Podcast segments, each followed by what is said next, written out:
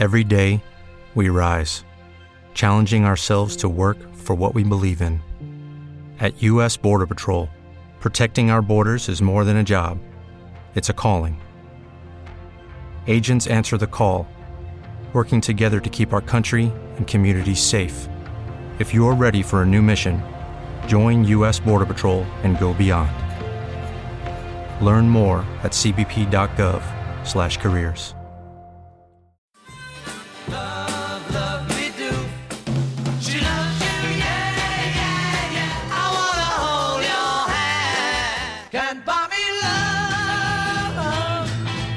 Hola, soy Guillermo Muscarelli de Flowers Beatle Radio.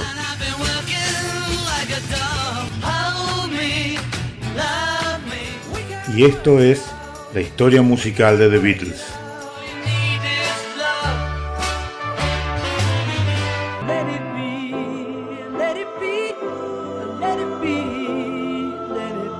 En este viaje recorreremos su música, sus influencias, cómo componían, acompañado como siempre con rarezas y tomas alternativas.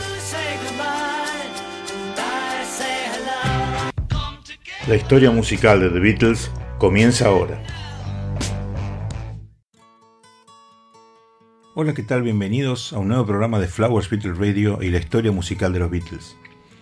En este programa, el número 44, vamos a entrar en lo que sería el lado 1 de Abbey Road. Y seis canciones que tienen este lado 1. Come Together de John, Something de George, Maxwell Silverhammer de Paul, Oh Darling también de Paul, Octopus's Garden de Ringo y I Want You She's So Heavy por John en ese orden. Más adelante en el acercamiento musical vamos a echar un vistazo más profundo en Maxwell Silverhammer y I Want You, así como en Here Comes the Sun, que en estricto rigor es la primera canción del lado 2. Pero lo haremos antes de hablar del gran segundo lado en el próximo programa de Paul que vamos a, a estar entrando la semana próxima. Así que voy a guardar mis comentarios sobre Maxwell Silverhammer, I Want You, She's So Heavy, para ese plano que haremos más adelante. Y vamos a echar un vistazo con- y considerando por un momento la canción de, de John, Come Together. De nuevo es otra de estas melodías con juegos de palabras donde literalmente la canción no tiene ningún sentido, pero pone junto proclamas y, y diversión en las combinaciones. Es interesante que él parece haber levantado una línea de una canción de Chuck Berry. Chuck Berry se entera de esto y, ya saben, eh, realmente él, quiere ganar dinero con esto, eh, con sus derechos de autor. Por lo que creo que lo que termina sucediendo es que John le dice a Chuck Berry que iba a hacer un álbum en el que contaría con una serie de canciones de Chuck Berry. Y por supuesto, si John Lennon hace un álbum donde canta un montón de canciones de Chuck Berry, Chuck Berry recibiría las regalías en todo esto. Y así fue la forma en que terminó de resolverse este tema, John Lennon grabando eh, algunas de las canciones de Chuck Berry, eh, como John Lennon el Beatle, y por supuesto vendiendo toneladas y toneladas de discos, y Chuck Berry haciendo toneladas y toneladas de dinero. La idea de Come Together, especialmente por la forma en que parece que John eh, dice al principio shoot, quizás refiriéndose a la heroína, pero por supuesto uno también piensa en la forma en que la cosa termina trágicamente para él en 1980. Ahora es un poco espeluznante escucharlo cantar esas líneas al inicio, por supuesto, pero el juego de palabras acá es muy muy reminiscente de lo que hablamos en programas anteriores, Diga Pony y también I've Got Feeling. Esta especie de juego que se remonta como Happiness is a Warm Gun, incluso antes de eso, es una forma de, de verso simple, así que desde ese punto de vista es una melodía muy sencilla basada en una especie de blues. Y, escuchemos ahora justamente este tema Come Together, la toma número uno.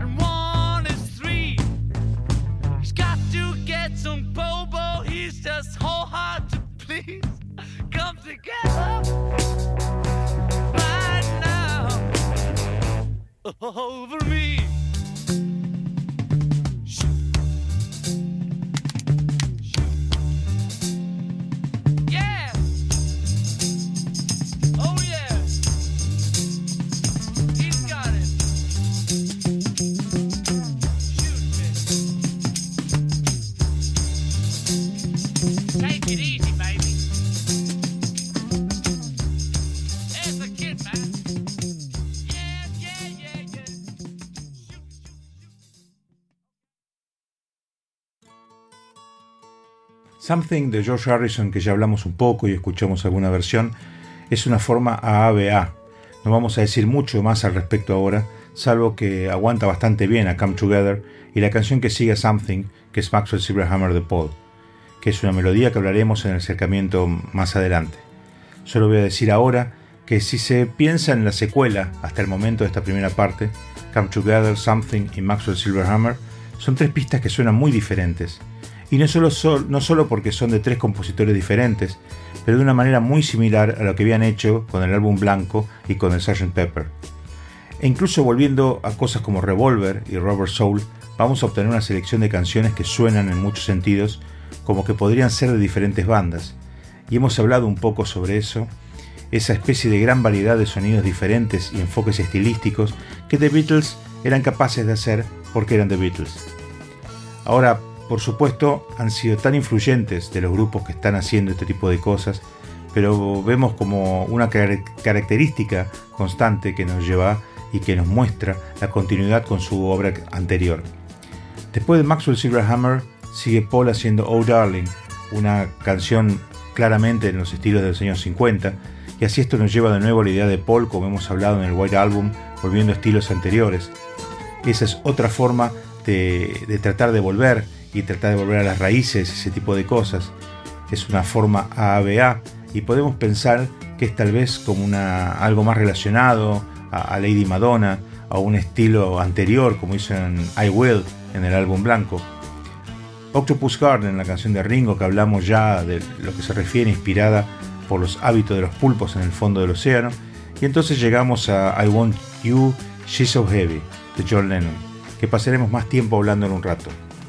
Así que cuando miramos el lado 1, solo para obtener una especie de resumen de ese lado que se armó, porque esa es la manera que eh, John Lennon quería que fuera. Tenemos seis canciones muy diferentes y muy contrastantes, que todos, de todos ellos, cuando, so- sobre todo cuando tratas de hacer estas conexiones con respecto a, a Maxwell Silverhammer y I Want You, She's So Heavy, todo esto realmente nos retrotrae y conecta con tantas otras cosas que los Beatles han hecho hasta ese punto cuando escuchamos y miramos esas canciones juntas. Come Together, Something, Maxwell Silverhammer, Oh Darling, Octopus Garden y I Want You, She's So Heavy. Así que ahora que vamos a echar un vistazo más de cerca a Here Comes the Sun, Maxwell Silverhammer y I Want You, She's So Heavy, dos canciones del primer lado de Abbey Road y la primera canción del segundo lado. Y vamos a tener la oportunidad de ver una canción de John, una de Paul y una de George. Y empezamos con Here Comes the Sun de George y, luego pasaremos a las otras. Como dije antes, eh, Here Comes the Sun es el comienzo del segundo lado de Abbey Road y, y vamos a escuchar una hermosa versión de este tema grabado años después de la separación de los Beatles eh, en el Saturday Night Live eh, el 18 de noviembre de 1976 con George Harrison tocando en guitarra acústica junto a Paul Simon.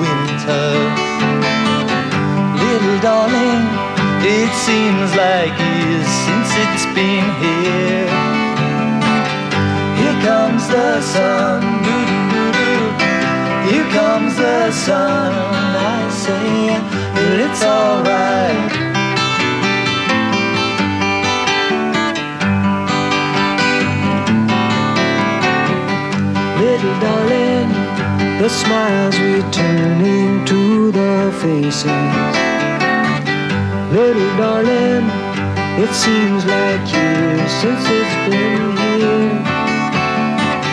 Here comes the sun, doo doo doo. Here comes the sun. I say, well, it's alright.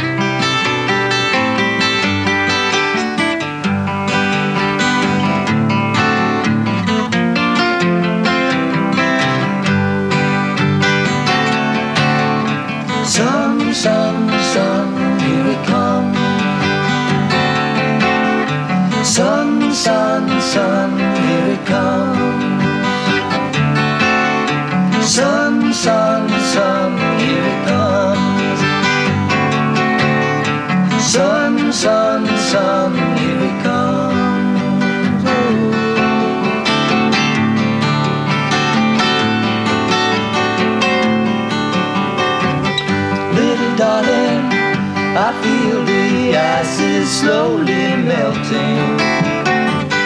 Little darling, it seems like years since it's been clear.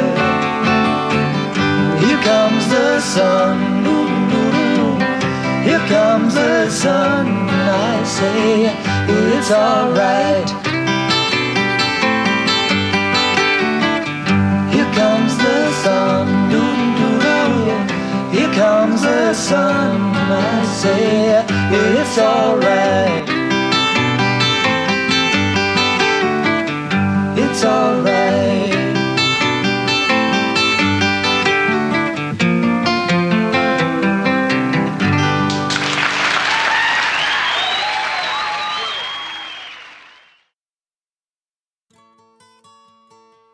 Cuando hablamos de la segunda cara, podemos decidir si la gran pieza de Paul realmente se inicia después de Here Comes the Sun o comienza justamente con Here Comes the Sun. Es algo que, que se puede hablar mucho de eso. Sin embargo, Here Comes the Sun, una forma AABA muy conservadora desde el punto de vista de la composición, en el sentido de que es un tema muy tradicional de forma, no hay ningún tipo de experimentación o de juego en ella.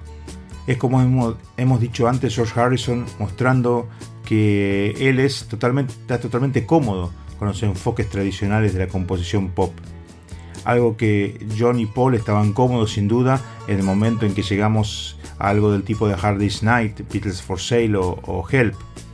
En esta melodía en particular, para las guitarras que están por ahí eh, y los guitarristas que quieran probarla, la apertura en guitarra acústica es tocada con, un capo en, en el séptimo traste.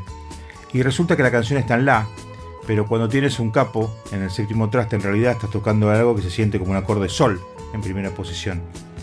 Ahora, esto puede estar bien para los guitarristas que quieren aprender a tocar la melodía y todo eso, pero la conexión, la razón para señalarlo, es porque lo que está sucediendo en la guitarra es muy muy similar a lo que George estaba haciendo en la canción If I Needed Someone.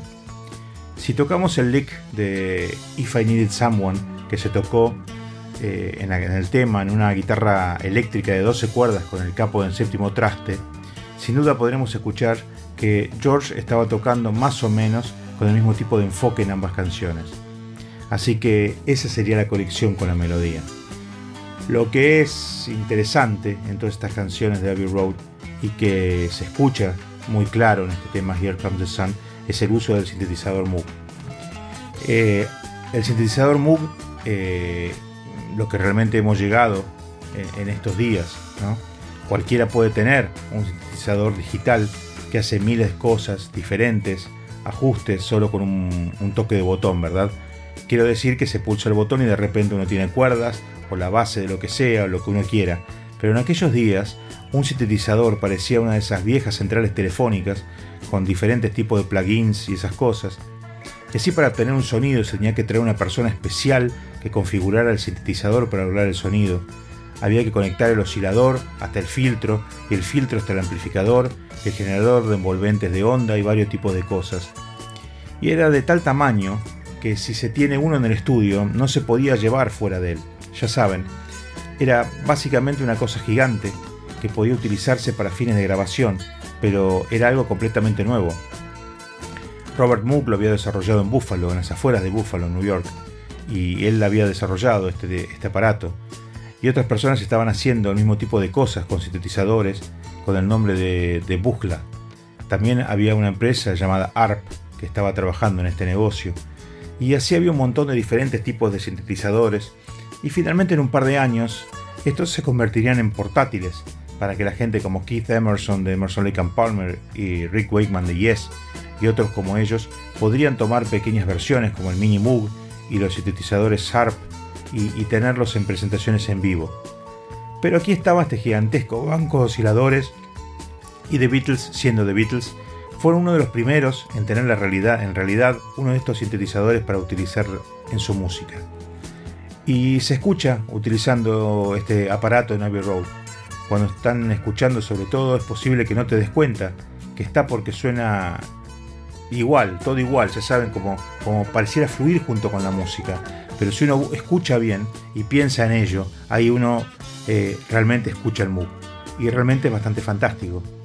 Así que escucharán mucho el uso del sintetizador Moog en esta melodía, sobre todo en el comienzo, donde se escucha ese sonido que cae. Ese es un sintetizador. Las letras se refieren al renacimiento a través de una metáfora relacionada a las estaciones. Así que la idea de que acá viene el sol, que el hielo se está derritiendo, la idea de que las cosas han sido frías y muertas, o como en una especie de estado de hibernación o animación suspendida, y una fuerza como el sol comienza a derretir estas cosas para que vuelvan a la vida, suena como la primavera. Recuerden la historia, es el que él lo escribió en una guitarra de, de Eric Clapton en los primeros días de la primavera europea y todo eso. Pero la metáfora aquí es, creo, más amplia que eso. Y podría ser una canción romántica sobre una, relación que una vez fue helada y ahora renace, y hay un nuevo compromiso en la relación. Podría ser un renacimiento de la espiritualidad. Uno sale del mundo helado, del materialismo, y comienza a tomar el sol de la verdadera comprensión espiritual y la iluminación. Todo este tipo de significados se pueden tomar en esta canción, pero la idea de que es probable un poco de una interpretación romántica eh, que se puede tomar de ella realmente lo conecta con la canción Something, que es totalmente una canción romántica y, en realidad hace la canción menos ceremoniosa que otras de las cosas que, que George, otros temas de George, donde él está realmente un poco como en función de su compromiso con la filosofía de la India, en una suerte de idea de contracultura, y tal vez llevándolo hacia un lado un poco más duro. Ahora de, da un paso atrás, es un poco más poético, veo que hay una, un verdadero avance en, su técnica de composición de canciones y su capacidad para manejar las letras de una manera que no es tan didacta como lo ha sido en, en algunos de, de, sus, de su, sus otras músicas. Vemos eh, ahora eh, el tema de, de, Paul, Maxwell Silverhammer, que es una, una forma de contraste verso-estribillo de, de Paul. Ciertamente hemos visto un montón de estas formas por parte de él durante este periodo. Hay una estrofa, un estribillo, otra estrofa, otro estribillo y un coro instrumental. Y hay una gran oportunidad de escuchar algo del sintetizador Moog. Hay un interludio, otro verso, un estribillo y luego una coda. Ahora, esta es otra de esas canciones de Paul que cuenta una historia, pero en el caso de esta es casi una especie de sinsentido, porque la música parece ser tan feliz y alegre, no muy diferente de Yellow Submarine o algo de ese estilo, eh, y esa es la canción que todo el mundo suele cantar. Cantemos todos, Maxwell Silverhammer. Pero la canción en realidad es acerca de, de, un tipo que es un asesino serial. Incluso mata al juez en el juicio cuando le dice que es culpable. Él le golpea en la cabeza con el martillo y todo el mundo se ríe y es divertido que estén matando a la gente. Y lo que hay es una especie de ironía acá. Es otra de esas canciones de historias de Paul de las que hemos visto todo, toda una serie. Obladi Oblada, recuerden sobre la pareja que terminan cansándose con niños, Yellow Submarine, que no era exactamente una canción de historia, pero es claramente la conexión entre Maxwell y, y lo que canta en este tema. She's Living Home, una canción de historia. Penny Lane, en cierto modo, una canción de historia, al menos una canción que cuenta sobre todo una secuencia de, de las imágenes que tienen que ver con su ciudad natal de Liverpool, Eleanor Rigby, definitivamente una canción de historias, y For No One, otra de ese tipo de canciones que tratan de contar la historia de una relación, aunque no estrictamente hablado, una especie de narrativa corrida. Y bueno, escuchemos ahora entonces una, una versión de Maxwell, Silverhammer, la toma número 5. Quizzical, studied metaphysical science in the home. Late nights all alone with a test tube. Oh, oh, oh. Maxwell Edison, majoring in medicine, calls her on the phone. Can I take you out to the pictures,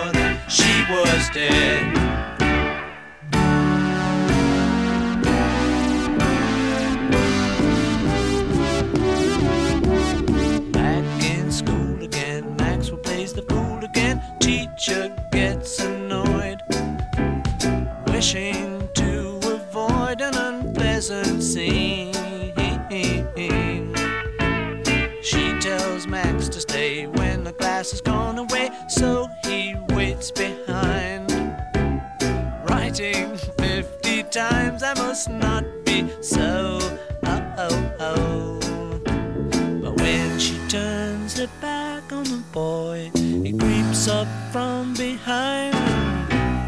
Bang, bang, Maxwell Silverhammer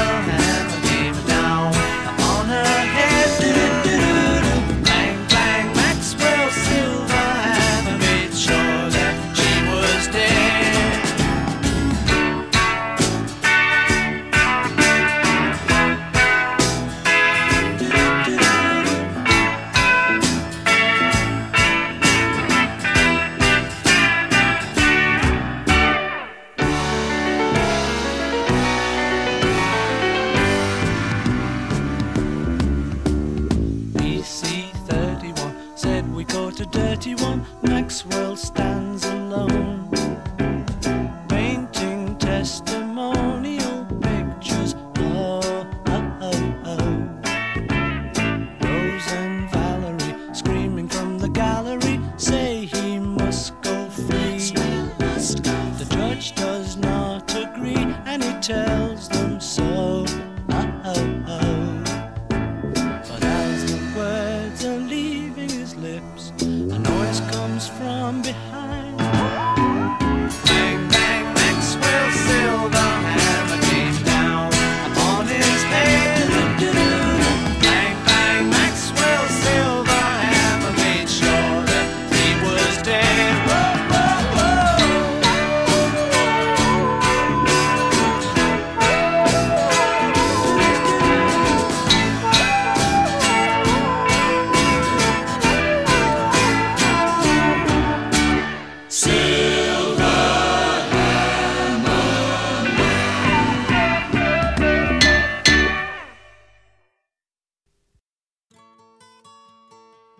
Así que esta canción, Maxwell Silverhammer, en realidad se remonta y se conecta con un montón de material de Paul McCartney que hemos visto venir todo el camino desde 1965 o 1966. Podemos ver que esta conexión realmente existe. Con I Want You, She's So Heavy de John, realmente vemos a, a- John, el John Lennon experimental, el John Lennon de Revolution Number 9, pero ahora un poco menos severo y vanguardista. Piensen en cuántos aspectos de esta canción son del tipo experimental. Es una forma contraste verso, la de coro. Esa parte de la, de la misma no es muy experimental. Hay una introducción, dos estrofas y un coro, un verso y un coro, un verso, un coro y una coda. Bueno, esa parte es rela- relativamente conservadora. Esa es la parte que toma sus tendencias de vanguardia y las pone en algo que es más fácil para atraer al oyente. Pero echen un vistazo a la letra minimalista. Sin citarlos, eh, puedo decir que, que el, verso tiene solo unas pocas palabras en las que no, que no se repiten. En otras palabras, el mismo verso se repite una y otra vez, y el coro tiene relativamente pocas palabras que solo se repiten una y otra vez. Así que la letra no puede ser más minimalista de lo que es. Hay algo muy vanguardista con la idea de, ya saben, cómo puedo escribir una canción que utilice la misma letra una y otra vez, pero que sea interesante, no irónica o divertida o algo por el estilo. Me refiero realmente a conseguir que funcione, y eso es lo que sucede con las letras acá. Se escucha un fuerte contraste entre la sección de verso y el estribillo, y este fuerte contraste entre las secciones puede remontarnos por lo menos a, a Happiness is a Warm Gun mm, del álbum Blanco, y a futuro un poco para I'm in Mind de George, que recordemos fue grabada después de Be Road y lanzada en enero del 70. Recuerden lo que dijimos acerca de esa canción, lo fuerte que el estribillo fue entre los versos relativamente suaves y los coros más rockeros, y así que tenemos ese tipo de cosas acá, excepto que obtenemos una especie de rhythm and blues más bluseado, de verso juxtapuesto, con un estribillo de guitarras bien pesado. Tal vez lo que es más interesante en esta canción es la forma en que termina. Recuerden que esta canción termina en el lado 1 y ya saben, cuando uno estaba secuenciando el disco en esos días, uno pensaba la primera cara y la segunda cara. Ahora lo tenemos todo en un, en un, CD, lado 1, lado 2, ¿qué significa eso? Bueno, en aquellos días había que ir y darse- levantarse, girar el disco para escuchar el otro lado, con lo que la experiencia de escuchar el lado 1 debe, si se secuencia bien, sentirse como una secuencia coherente que funciona de extremo a extremo, no muy diferente de la planificación de las canciones en un set de una banda en vivo. Ya saben que tienen que hacer las cosas en el orden correcto, así que si uno está, eh, si, si esto es el final de la cara A, es una manera muy dramática de terminar. ¿Qué sucede? Pasan a través de ese gran arpegio de guitarras que viene del estribillo. Tienes a los tres, George, John y Paul tocando todo ese tipo de arpegios de guitarras distorsionadas y simplemente los tocan una y otra vez y otra vez, más largo de lo que debiera, casi como el final de Hey Jude. Es solo esta verdadera repetición extendida de la misma forma. Pero a medida que están tocando esto, utilizan el ruido blanco del sintetizador. Y el ruido blanco del sintetizador es una especie de mezcla de todos los rangos de frecuencia juntos. Suena como un tipo de viento. Y comienza apenas audible en la mezcla y sigue creciendo, creciendo poco a poco y creciendo, hasta que amenaza con tomar la música en sí misma con el sonido de ese ruido blanco. Se cuenta que John Lennon estuvo sentado en el estudio tocando mucho más tiempo de lo que en realidad quedó en el disco y decidió que él iba a decir dónde quería el corte. Y así tocaron este final, como lo escuchamos en el disco, y justo en el lugar donde se corta en el álbum es el lugar donde John Lennon dijo al estudio ahí. Y va de este sonido gigantesco, realmente grande, que ha estado sucediendo y de la misma manera sobre el creciente ruido al silencio absoluto. ¿Qué quiere de hacer? Llamar la- tu atención sobre, llamar tu atención sobre el, el silencio mismo, ¿no? La idea de que se pueda hacer un ruido y que inmediatamente cortarlo puede llamar la atención de todo el mundo, el silencio que sigue. Es una especie de enfoque muy vanguardista. De hecho, el compositor de vanguardia, eh, compositor estadounidense John Cage, en realidad tiene una pieza musical que consiste en nada más que el pianista apareciendo en el escenario, poniendo la partitura arriba del piano y sentándose allí por un tiempo prescrito. Y cuando el pianista está sentado allí, por supuesto, el público comienza a inquietarse, y todo el propósito de la pieza de Cage es llamar nuestra atención a los otros sonidos que tienen lugar en el auditorio. Ya saben, aparte de la música, y para que nos centremos en eso. En muchos sentidos, Lennon está jugando con la misma idea de esa construcción de toda esa cosa y luego cortarla y el silencio. Bueno, en nuestro próximo programa hablaremos sobre el lado 2 de este disco, eh, al que podríamos llamar A Longer Day in the Life. Les agradezco a todos su participación, los espero la próxima semana con un nuevo capítulo de la historia musical de los Beatles en Flowers Beatles Radio y nos vamos a despedir escuchando una toma experimental de I Want You, She's So Heavy, con la particularidad que fue cantada por Paul. Les agradezco a todos su participación y los espero la semana que viene en un nuevo programa. Adiós.